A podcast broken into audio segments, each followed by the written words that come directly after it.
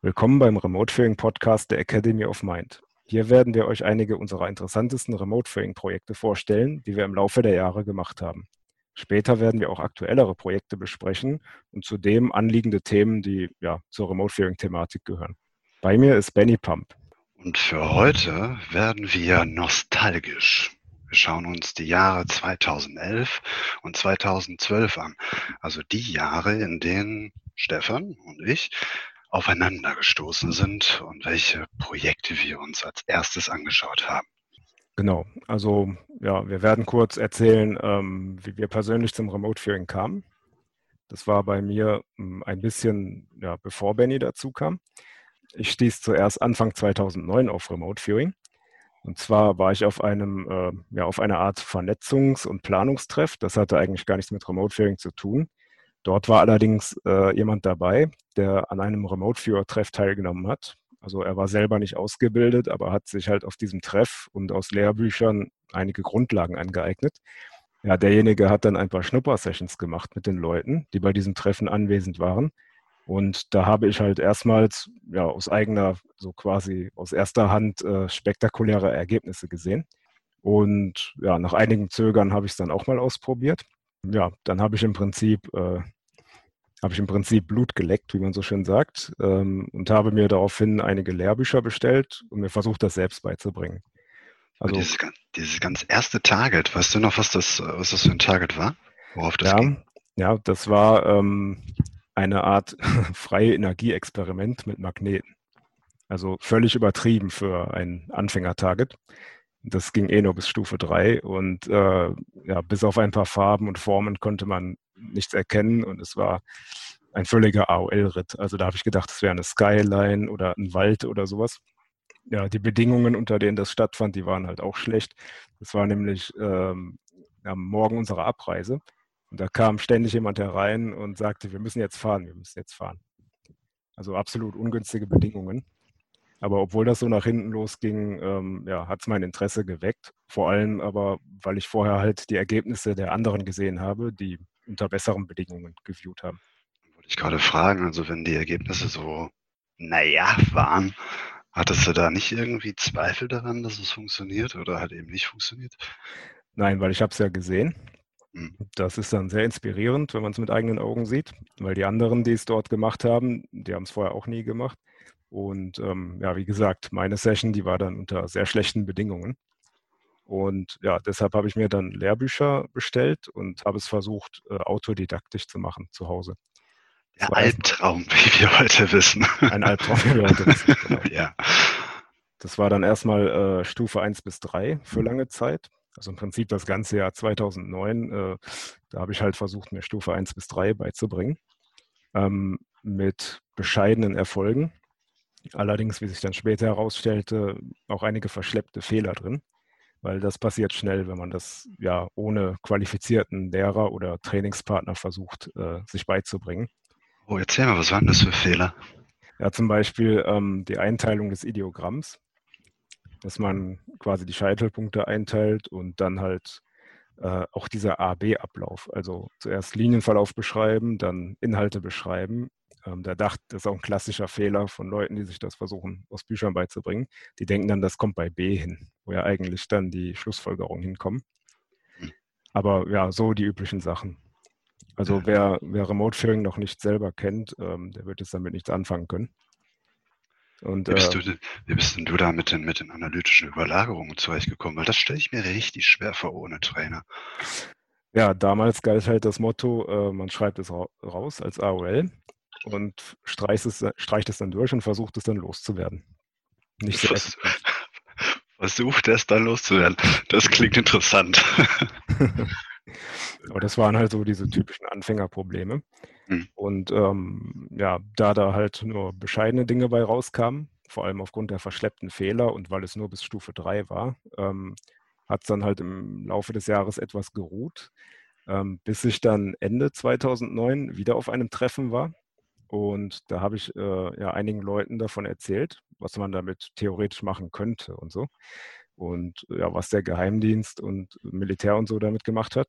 Und ja, daraus entwickelte sich ein sehr interessantes Gespräch und ich bekam selber wieder Lust, äh, ja, das weiterzumachen und mich da quasi weiterzubilden. Und im Jahr 2010, da kam ich dann mit einigen Leuten zusammen, die es sich ebenfalls äh, aus Lehrbüchern versuchten beizubringen. Äh, also da war noch kein einziger dabei, der es quasi äh, in einer Ausbildung gelernt hatte. Und ja, die Leute waren teilweise dann schon bis Stufe 4. Und so haben wir dann gegenseitig ähm, ja, versucht, uns das beizubringen und zu experimentieren.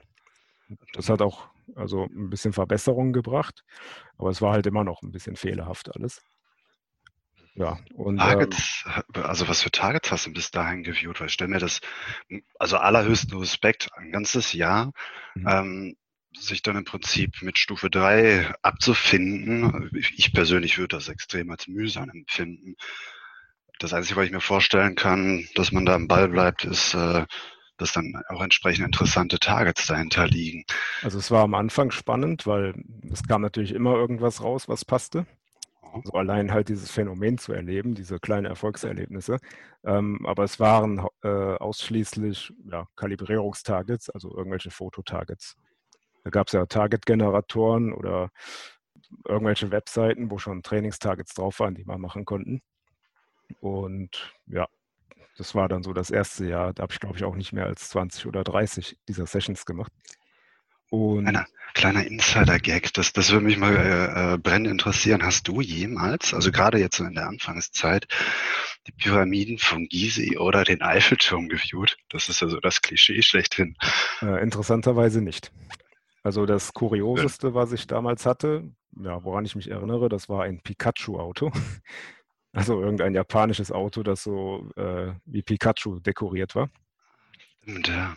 Mhm. Ich glaube, das hattest du dann später auch mal. Ja, ich hatte das Vergnügen, stimmt. Ja. Oh, ich wollte ja diesen Genuss ja auch nicht verweigern. War sehr irritierend. Ja, äh, leider haben wir davon keine Session mehr. Also, wie, also viele Sessions aus dieser Zeit, die sind heute leider nicht mehr auffindbar. Teilweise schade. Und ähm, ja, da waren halt auch noch so Sachen bei wie irgendwie ein Obstkorb. Da habe ich dann ganz genau in Stufe 2 den, den Obstgeruch und den Pflanzengeruch gehabt und sowas. Das waren alles so kleine Erlebnisse, die einem dann zeigten, oh, das funktioniert da tatsächlich. Mhm. man konnte halt noch nichts Operationales, nichts Praktisches damit anfangen. Und im Jahr 2010 ging das dann, wie gesagt, weiter. Da habe ich halt mit Leuten, also da haben wir gegenseitig geübt. Ähm, da warst du noch nicht da. Und äh, da entstand auch eine Online-Community, wo die Leute sich das versuchten gegenseitig beizubringen. Da gab es dann auch so ein bisschen die Auffassung, äh, man braucht keine Ausbildung, das geht auch so. Aber das hat sich dann halt so entwickelt, ähm, ja, dass quasi Halbwissende äh, dann anderen was beigebracht haben. Das waren dann nur noch Viertelwissende, bis irgendwann gar kein Wissen mehr da war. Und dann ist das auch zum Erliegen gekommen, quasi. Da fehlte einfach eine kompetente Person, die das, äh, ja, die Fehler korrigieren konnte und den Leuten das richtig beibringen konnte. Das war, glaube ich, gleichzeitig auch noch die Zeit, wo äh, diese Online-Geschichten höchst verpönt waren. Ne? Ja, ähm, sozusagen von der Generation davor. Also uns nannte man ab dort die Generation Skype, weil wir offenbar die ersten im deutschsprachigen Raum waren, die das ja quasi über Skype oder ja, Voice-over-IP mit Webcam gemacht haben. Das war was Neues. Und ja, das wurde halt zum Teil zu Recht kritisch beäugt, weil ähm, wenn irgendwelche bilokalen Effekte auftreten, also irgendein Notfall eintritt mit dem Viewer, äh, dann kann man ihnen halt nicht direkt helfen. Und ähm, du kannst dir sicherlich vorstellen, damals wusste keiner was von irgendwelchen Detox-Techniken oder irgendwelchen Selbsthilfetechniken, falls sowas in einer Session passiert. Und es wurde halt ganz wild, äh, es waren natürlich nicht nur Bilder-Targets, es wurden ganz wild irgendwelche UFO-Targets verteilt und so. Das ist natürlich schon ein bisschen verantwortungslos. Ja, schon ein bisschen heavy. Na gut, wir sind ja heute gerüstet dafür. Also Online-Ausbildung etc. sind heute kein Problem mehr. Mhm. Und damals, das war halt meistens nur Stufe 3, Stufe 4, kann man sich denken, dass da nicht viel rauskam. Also es war schon interessant zwischendurch, aber ähm, es war halt nicht genug, um jetzt wirklich zu verifizieren, war man jetzt vernünftig on target und so weiter. Also gerade bei Mystery Targets, da war das ziemlich sinnlos, aber eben auch spannend in der, ich sag mal, anfänglichen Naivität, die man da hatte. Äh, ja, de, den Punkt, den würde ich gerne nochmal aufgreifen. Ich meine, du mhm. weißt, dass, dass, dass ich ein extrem pragmatischer Mensch bin. Deswegen ist mir dieses Universum wahrscheinlich so ein bisschen verschlossen. Das heißt, wenn ich irgendwas mache, dann muss es für mich persönlich oder zumindest für jemand anderen praktisch Nutzen haben. Was macht die Faszination aus, ähm, etwas zu viewen oder halt so kleine Ergebnisse zu haben, ähm, mit dem man aber eigentlich nicht viel machen kann? Also zum einen zu sehen, dass das Phänomen funktioniert. Das ist äh, ja, bei den ersten paar Versuchen durchaus ein Motivator, um das weiterzumachen. Das ist einfach spannend, weil du hörst halt in der Grenzwissenszene von ganz vielen abstrakten Phänomenen, die du aber nicht direkt selber reproduzieren kannst. Du hörst halt, ja, der eine hat mal das erlebt oder dort ist mal das passiert und da hat mal jemand einen Löffel verbogen, ähm, aber so ein wiederholbares Protokoll, was dann sehr zuverlässig funktioniert, das ist halt schon eine Besonderheit. Ähm, richtig los ging es dann eigentlich Anfang 2011 oder besser gesagt äh, Ende 2010. Da traf ich zum ersten Mal auf ausgebildete Remote-Führer, die auch Stufe 6 beherrschten und da wurde ich dann quasi Hals über Kopf in ein operationales Projekt mit reingezogen. Und das war dann auch meine erste Stufe 6, ähm, so ganz frisch und direkt in so ein Projekt rein. Und da ging es tatsächlich um eine Personensuche. Da war eine Person vermisst. Und ähm, ja, die Ergebnisse, die waren alle kohärent. Und ich kannte die Leute auch äh, nicht direkt, die das quasi ausgelöst haben. Das habe ich erst später erfahren. Also die quasi überall im Netz rumgefragt haben, äh, ob sich da noch weitere Viewer daran beteiligen können. Das war quasi so ein indirekter Aufruf durch die ganze Szene. Und ähm, ja, leider wurde dann irgendwann das Feedback verweigert, weil die Person, die das beauftragt hat, nicht mehr kooperierte. Und ähm, ich glaube, ein Jahr später oder so äh, habe ich dann erfahren, was da halt draus geworden ist. Ähm, leider war die Person dann gestorben und wenn man sich die Sessions anschaut von damals, man hätte sie tatsächlich noch rechtzeitig finden können. Allerdings war das halt alles unkoordiniert und keiner wusste irgendwas Bescheid. Und ja, irgendwann brach auch der Kontakt ab. Ja, und da war ich so Hals über Kopf drin quasi und keine Ahnung von nichts. Heute rückwärts betrachtet, äh, hältst du das für, also ich will jetzt nichts implizieren, ähm, einfach wie, wie, du da wirklich drüber denkst. Hältst mhm. du das für angemessen, jemanden, der eine Stufe 3 ist, gleich in eine Stufe 6 zu schleudern, da noch mit so einem Target? Äh, eigentlich nicht. Ähm, aber man muss die Situation von damals beachten. Es gab wirklich nicht viele ausgebildete Viewer. Mhm. Und das war dann so eine Art Kettenreaktion. Also ein ausgebildeter Viewer fragte einen anderen, der dann wiederum in irgendwelchen Foren frug, äh, kann hier jemand mitviewen, das ist dringend. Und da haben dann wieder welche andere Viewer, die sie kannten, auf das Target geschickt. Also einfach so mitgerissen quasi. Mhm. Und ähm, also ich fand das jetzt nicht schlimm, aber ein Bekannter von mir, der sich das ebenfalls selbst äh, beigebracht hatte, bis Stufe 4. Der hat halt auch dieses Target geviewt und ja, hat von der gesuchten Person, die wohl sehr depressiv war und psychische Probleme hatte, äh, hat dann diese Emotionen sehr stark mitbekommen und war dann auch lange Zeit deprimiert. Also, ja, darauf, darauf wollte ich mich hinaus. Es gibt ja dann so diese, ja, was jetzt mittelfristig eingeführt worden ist, diese sogenannten No-Go-Target-Listen und so weiter. Ich nehme mal an, sowas gab es damals nicht. Also in dieser Community, in diesem Netzwerk damals gab es das nicht.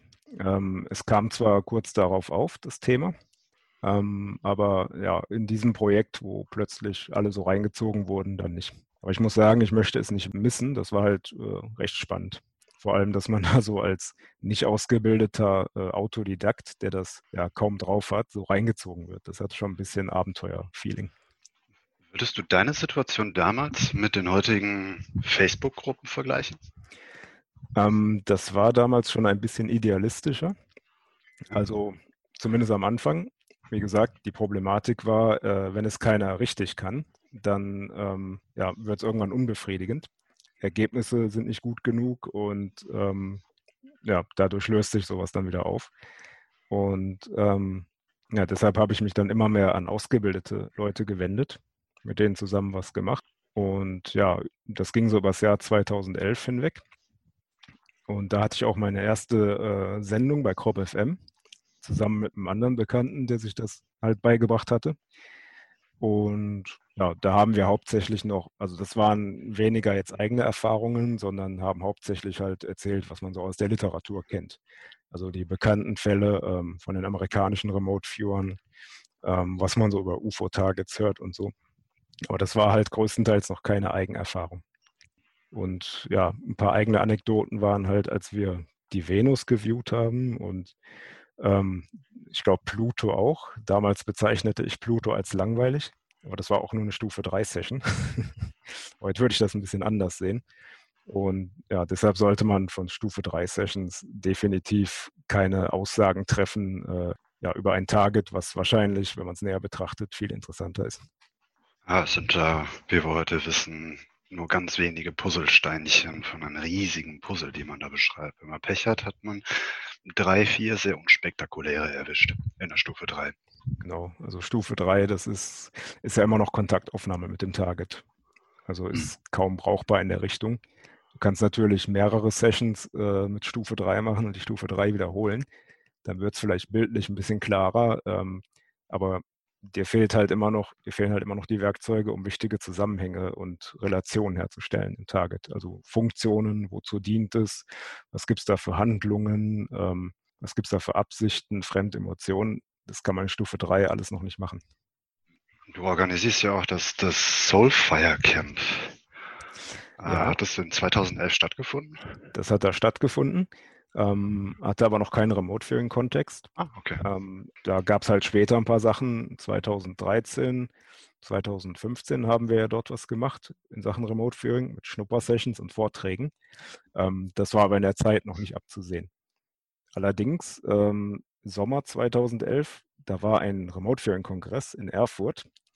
Und dort habe ich meinen allerersten Remote-Viewing-Vortrag gehalten.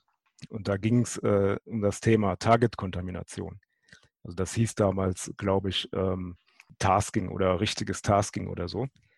Und zwar auch mit so Themen wie, äh, ja, wie man quasi ähm, ein Target so tasket, dass keine Vorannahmen hineinprojiziert werden und dass das Target nicht durch Glaubenssätze oder äh, Fremdmeinungen, die da dranhängen, kontaminiert wird. Kannst du ein Beispiel geben? Einfach für die Leute, die Remote mhm. Viewing jetzt vielleicht noch nicht so genau kennen. Ich hatte damals äh, ein ziemlich einfaches Beispiel. Du kannst äh, zum Beispiel formulieren, beschreibe den Mond, äh, unser Erdmond, wo natürlich ganz viele äh, Projektionen, Glaubenssätze, Mythologien, alles Mögliche dranhängen als Informationsfeld. Ähm, du kannst aber auch tasken, beschreibe das abgebildete Objekt zum Zeitpunkt der Aufnahme, also ein Foto des Mondes. Das nennt sich indirektes Tasking und impliziert halt nicht diesen Begriff Mond, wo alle möglichen ähm, ja, Glaubenssätze und Mythologien noch mit dranhängen können. Und ja, das war halt damals so ein simples Beispiel. Das geht natürlich bei, bei so einfachen Targets, wovon man auch Fotos haben kann. Und bei komplexeren operationalen Vorgängen muss man natürlich ein bisschen tricksen. Aber das kannte ich damals noch nicht. Fällt mir Loch Ness zu ein. Loch Ness ist ja auch ein Begriff, der mega geprägt ist. Dabei ist es am Ende des Tages nur ein See. Genau, ja. Und, ähm, wie, wie war die Resonanz auf dem Vortrag? Ja, das war eigentlich bekannt, das Thema, also war jetzt nichts Neues, aber das war halt so mein Einstand, sage ich mal. Ich wurde halt gebeten, dort was beizutragen und da habe ich mir dieses Thema ausgesucht. Und ich kann mich noch erinnern, das war alles ein bisschen schwierig, weil ähm, da gab es zwei oder drei Beamer und die sind ständig ausgefallen, weil die überhitzt waren. Musste man immer Beamer umstöpseln und so. Das Bild war auch irgendwie, das Format war gequetscht und alles. Und ja, irgendwie habe ich das durchgezogen, war natürlich total nervös bei meinem ersten Vortrag und ja, aber offenbar war es okay. Und es sollten noch viele Folgen. Ja, das kam dann ja später. Und ähm, ja, das war so mein erster Remote-Viewing-Kongress, bei dem ich war. Und ja, gab dann halt auch viele interessante Dialoge, Austausch, natürlich vor allem ähm, mit ausgebildeten Viewern, die das teilweise schon zehn Jahre lang machten. Das war dann natürlich eine ganz andere Ebene als das, was man so vorher kannte aus, ja, aus der Online-Szene, die sich das selbst versucht beizubringen. Später würden wir uns ja kennenlernen. Ähm, genau. Bis, bis dahin, hattest du schon so eine Art Vision oder Idee, was du mit diesem remote Viewing anstellen willst? Also zu der Zeit war es einfach nur, ähm, dass es eine neue Herangehensweise wäre, um ja, grenzwissenschaftliche Themen zu erforschen. Also alles Mögliche. alles Mögliche, was man beschreiben kann. Und mein früheres Interesse, das war ja so außerkörperliche Erfahrungen, luzide Träume und so in diese Richtung. Mhm. Und ähm, da das aber viel schwieriger anzuwenden ist und ja nicht so gezielt, ich kenne persönlich tatsächlich nur eine einzige Person, die das so gezielt anwenden kann, dass man es halt für operationale Zwecke benutzen könnte. Ähm, da habe ich halt im Remote Viewing recht früh ein zuverlässiges Werkzeug gesehen, das man da anwenden kann und was halt auch keine besonders äh, aufwendigen Vorbereitungen benötigt. Also ja. um Informationen zu laden, nicht um damit eine AKE zu machen. Äh, genau, ja. Und ähm, im Herbst 2011, da war ich auch bei meinem ersten Remote Viewing Praxistreffen. Das ist dann halt, man bringt eigene Targets mit, andere Leute bringen Targets mit und dann viewt man sich das quasi gegenseitig. Also nach dem Motto, äh, äh, gebe ich dir, gibst du mir und so weiter. Ähm, und ja, das war recht interessant. Da konnte jeder so seine Wunschtargets mitbringen und von anderen viewen lassen. Solche Treffen sind dann immer sehr effektiv, also viel effektiver, als wenn man es nur online macht. Ja, und dann, ähm, ich glaube, kurz darauf haben wir uns kennengelernt. Wie war das denn? Genau, da hat es dann auf einmal Ringeldingen Skype gemacht. Ähm, also zu meiner Vorgeschichte, hm, meine Wahrnehmung von der Welt ist ja, aus Kindheitstagen noch etwas anders. Ich muss da jetzt an der Stelle ein bisschen vorgreifen, damit man den Zusammenhang versteht. Und zwar ähm, habe ich immer sehr gewundert, warum der Mensch anders denkt, als er fühlt, als er Dinge sagt. Und das hat bei mir gerade so in Kindheitstagen immer für unheimliche, unheimliche Konflikte gesorgt, weil es ständig Missverständnisse gegeben hat. Und weil ich diese Missverständnisse natürlich irgendwann weghaben wollte, habe ich mich sehr viel damit und sehr früh mit der menschlichen Psyche auseinandergesetzt. Und bin natürlich dann auch im Laufe der Jahre über, ich sag mal, Phänomene gestolpert, also psychologische Phänomene, aber auch parapsychologische Phänomene, ähm, die meine ja, Aufmerksamkeit erregt haben, äh, bis das mich das selber betroffen hat. Es gab da eine Phase, wo ich äh, ein bisschen länger im Krankenhaus gelegen bin. Ähm, und nach diesen Krankenhausaufenthalten gab es dann ja so Highlights. Äh, ich glaube, so nennt man das dann in der Wahrnehmung, ähm, dass da irgendwas nicht ganz normal lief. So, und ich hatte da schon an meinem Verstand gezweifelt, ernsthaft an meinem Verstand gezweifelt und überlegt, ob ich mich, naja, in psychologische Betreuung geben möchte.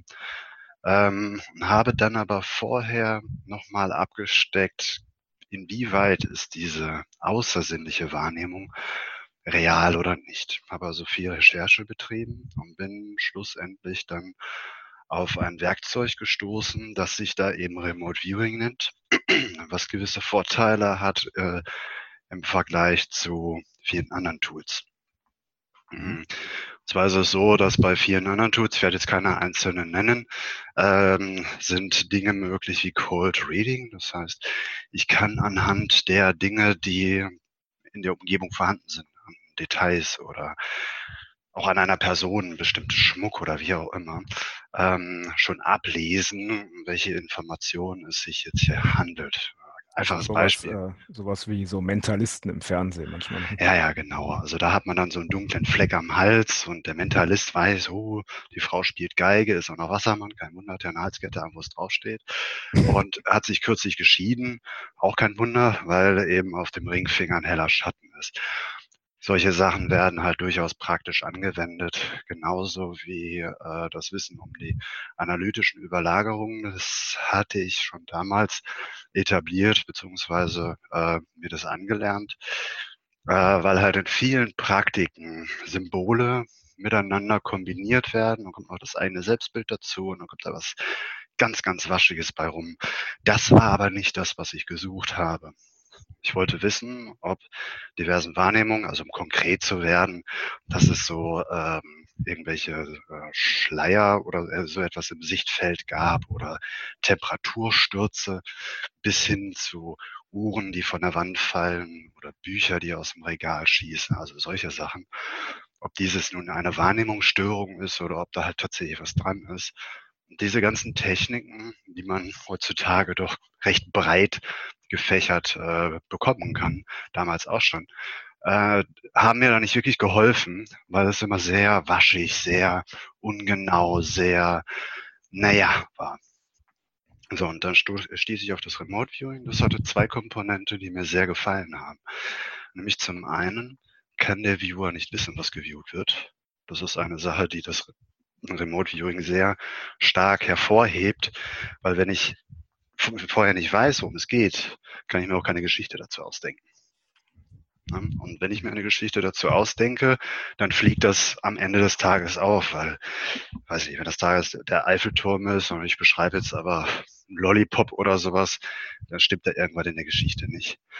Und das Zweite ist, was mir auch sehr gefallen hat, ist halt eben diese Arbeit mit diesen analytischen Überlagerungen, dass man die eigenen Weltbilder rausnimmt und wirklich nur die Fakten anschaut.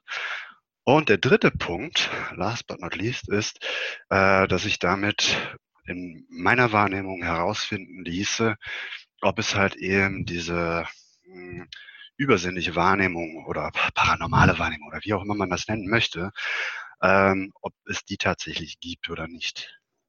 So, und das waren im Prinzip so die Dinge, die ich erst einmal für mich sortieren und erforschen wollte, äh, bevor ich mir selber den Stempel gebe, okay, du nimmst da Dinge wahr, die gibt es nicht, äh, höchste Zeit, sich eine weiße Weste anzulegen. So quasi auch eine Verifikation für dich, indem du andere ähm, verblindet deine eigenen Erlebnisse und Bewusstseinseindrücke viewen lässt, ob da was dran ist oder ob das halt nur eine Art genau. Einbildung. Genau. So, also habe ich relativ lange, ähm, also lange in, in Anführungsstrichen, äh, relativ lange sehr intensiv, heißt also ein paar Stunden am Tag, äh, geguckt, mit was für einer Technik man da arbeiten kann, bin auf das Remote Viewing gestoßen. Und ich weiß bis heute, also wenn sich diese Person angesprochen fühlt, sich daran erinnert, äh, dann bitte, bitte gerne nochmal bei mir melden. Da würde ich mich äh, nachträglich nochmal herzlich für bedanken wollen. Ähm, irgendeine Person hatte mich nämlich damals im Crop FM Forum ähm, darauf hingewiesen, dass es da diesen äh, Stefan Franke gibt, der dieses remote Weaving macht. Und ob das nicht was für mich wäre. Und naja, ich dachte, ja, okay, ich wollte jetzt eigentlich nicht meine, meine privaten Sachen irgendwie groß an die, an die große Glocke hängen, was ich jetzt gerade sowieso tue. Ähm, habe mich dann aber breitschlagen lassen, bin dann halt in diese, ich glaube, das war damals noch eine Remote-Viewing-Gruppe, eine ganz kleine. Ja, ich glaube, das war die Skype-Gruppe von diesem äh, Netzwerk, was ich vorhin erwähnt habe, wo die Leute versuchten, sich das gegenseitig selbst beizubringen. Genau. So, und äh, hatte dann erstmals seine Stimme gehört und da hatte ich dann tatsächlich so erstmals so den Eindruck, Moment mal, den kennst du irgendwo her. Also das typische Phänomen des Déjà-vus sozusagen. So irgendwo hast du den doch schon mal gehört oder sonst irgendwas. Ähm, wie sich später herausstellte, gab es halt eben diese, diese vorhergehende ähm, Sendung zum Thema Remote Viewing. Mhm. Äh, die habe ich aber erst danach gehört. Also auch ganz merkwürdig. Interessant. War also es gab, äh, es gab ein paar Crop FM-Sendungen, wo ich so als ja, Zuhörer angerufen habe. Vielleicht war es da irgendwie. Aber das lässt Nein. sich jetzt im Nachhinein schwer nachvollziehen. Mhm. Also wir haben uns auf, auf äh, sehr diffusem Wege kennengelernt, kann man sagen. Ja. So, für, mich war damals, für mich war ja damals der Eindruck, ähm, warum ruft mich da jetzt jemand an? Was will der denn von mir? Ich habe auch nicht wirklich hinterm Berg gehalten. Also ich bin in meiner Art immer sehr, ich sag mal, vorlauft und äh, halte jetzt auch nicht unbedingt mit meiner Meinung oder mit meinem vermeintlichen Wissen äh, hinterm Berg. Und dementsprechend habe ich, glaube ich, auch so einen Eindruck gemacht von, man muss immer im, im, im, Hinblick darauf, dass wir uns halt noch komplett fremd waren, äh, so drei Käse hochklugscheißer. Genau, ja. Ja, ich hatte halt damals den Eindruck, äh, ach, schon wieder so ein Besserwisser, der irgendwas erzählen will. Man lernt halt, wenn man schon länger so in der Grenzwissenszene ist, lernt man halt auch einige Poser kennen. da dann schon ein bisschen die Nase voll von zu der Zeit. Und dann hast du mir aber die Wochen und Monate danach äh, ziemlich eindrucksvoll bewiesen, dass das halt ja keine Poserei war. Ja, ich glaube, wir haben relativ. Erstmal habe ich dir, glaube ich, die Ohren voll gesabbelt äh, in, in, Bezug auf ähm, Psychologie Mhm. auch in Bezug auf äh, Parapsychologie ähm, und dieses äh, Remote Viewing, dass ich da noch Interesse hätte. Und dann haben wir relativ zügig, glaube ich, meine erste Session angefangen. Ja. War das der Kürbis? Ähm, ich kann mich, also das ist die älteste Session, die ich noch gefunden habe. Äh, den habe allerdings nicht ich dir gegeben. Irgendjemand aus der Gruppe hat dir diesen Kürbis als Target gegeben. Und ja, ja ich glaube, das war so deine erste, oder? Meine auch. Also ich bin relativ zügig dann ran an den Speck und äh, wir blenden das Bild dann mal ein. Mhm. War jetzt nicht völlig off-target. Also für Stufe 3 Session geht das. Mhm. Und dann haben wir also relativ früh angefangen. Ich habe dir erstmal auch ein paar ja, Übungstargets, Bilder-Targets gegeben. Da war, wie gesagt, auch dieses ominöse Pikachu-Auto dabei. da habe ich jetzt leider keinen Scan mehr von, äh, außer meine eigene Session. Und ähm, ja, waren halt erstmal Fototargets, dass man einfach ein Feedback hatte, um zu sehen, ähm, wie gut du das kannst. Und ähm, ja, dann habe ich dir so im Laufe der nächsten Wochen beigebracht, was ich halt schon so wusste über das Remote Viewing. Ich glaube, so die ersten Ansätze von Stufe 6. Und dann kamen wir auch bald auf die Bewusstseinstargets, da dich das ja interessiert hat. Und ja, deinerseits auch. Du hast ja auch wegen den AKE-Thematiken, äh, äh, genau. da warst du, äh, bist du heute auch noch gut drin, äh, aber da war es noch ganz besonders. Mhm. Und äh, da hatten wir uns dann irgendwo getroffen.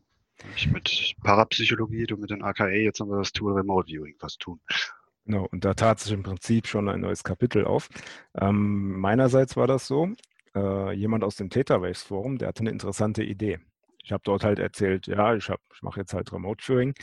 Und er hatte so die Idee, ähm, vielleicht kann man ja auch was Metaphysisches damit beschreiben.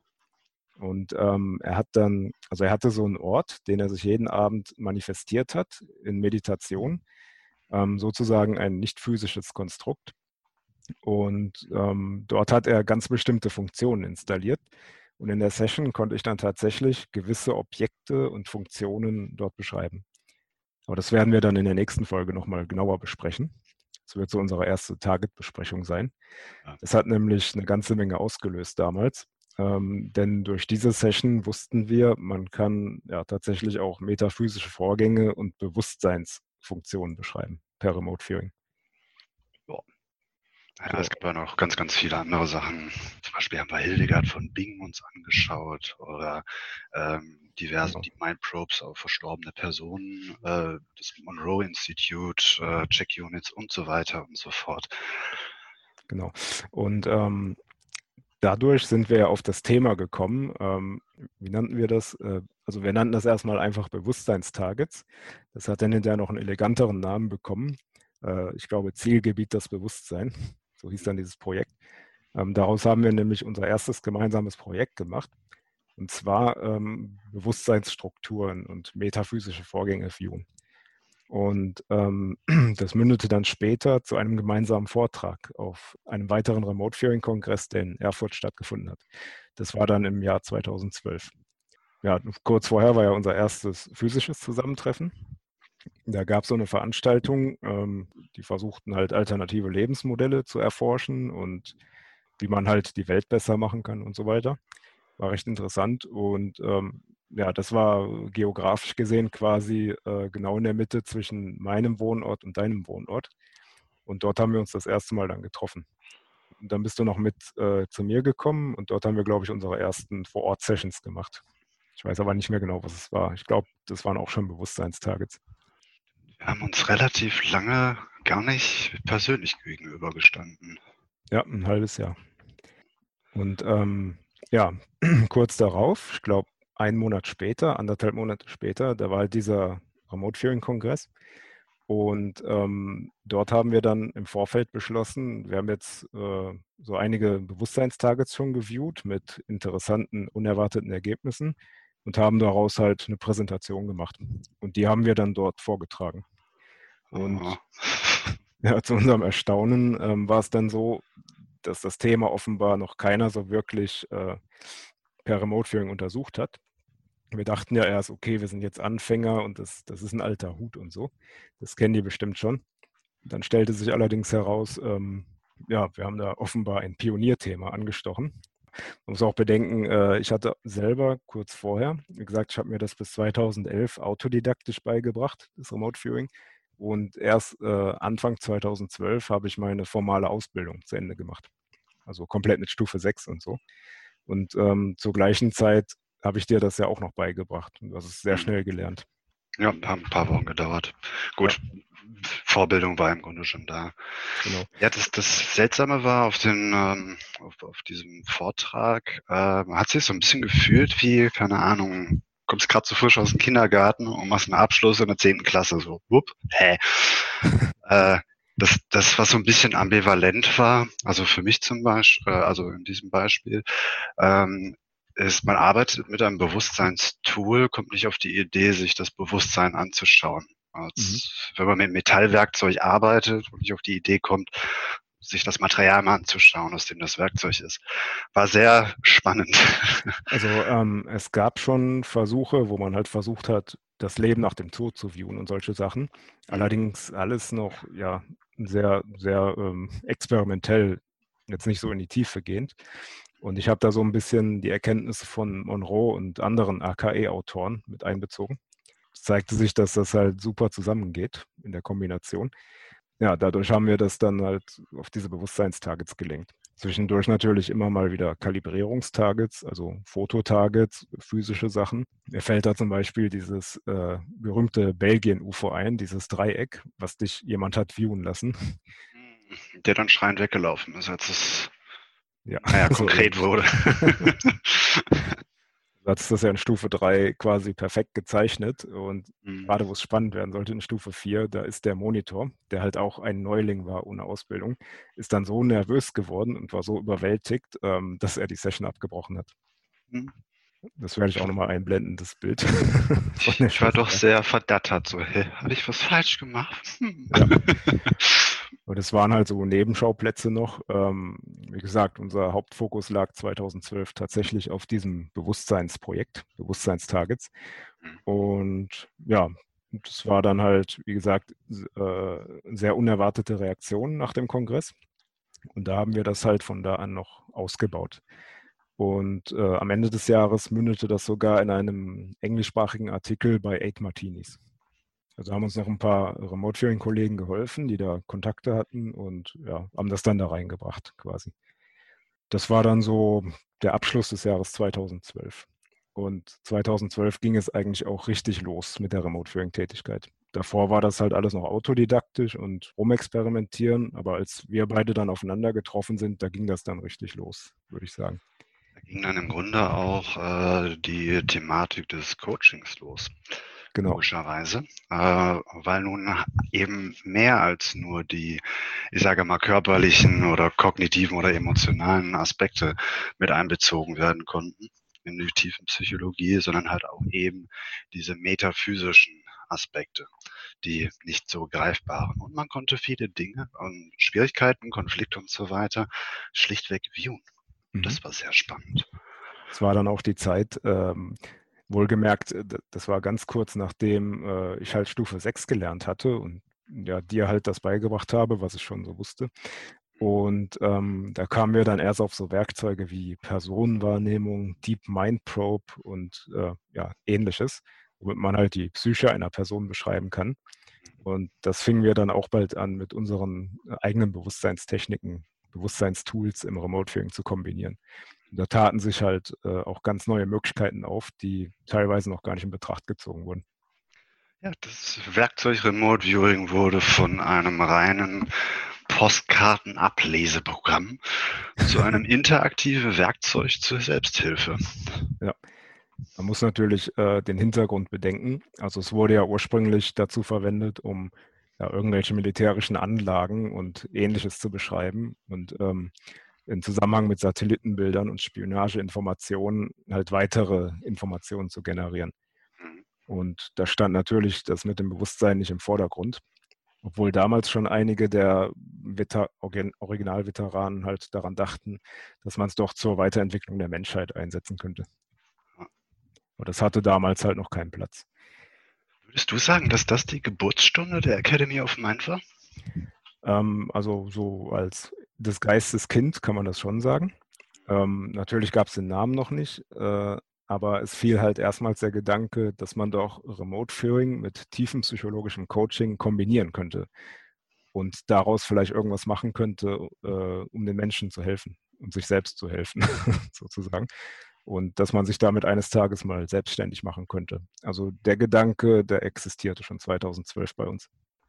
Wenn ihr Lust habt, uns weiter zu begleiten durch unsere Geschichte der Academy of Mind bis heute, dann schaut auch gerne in die nächste Folge rein.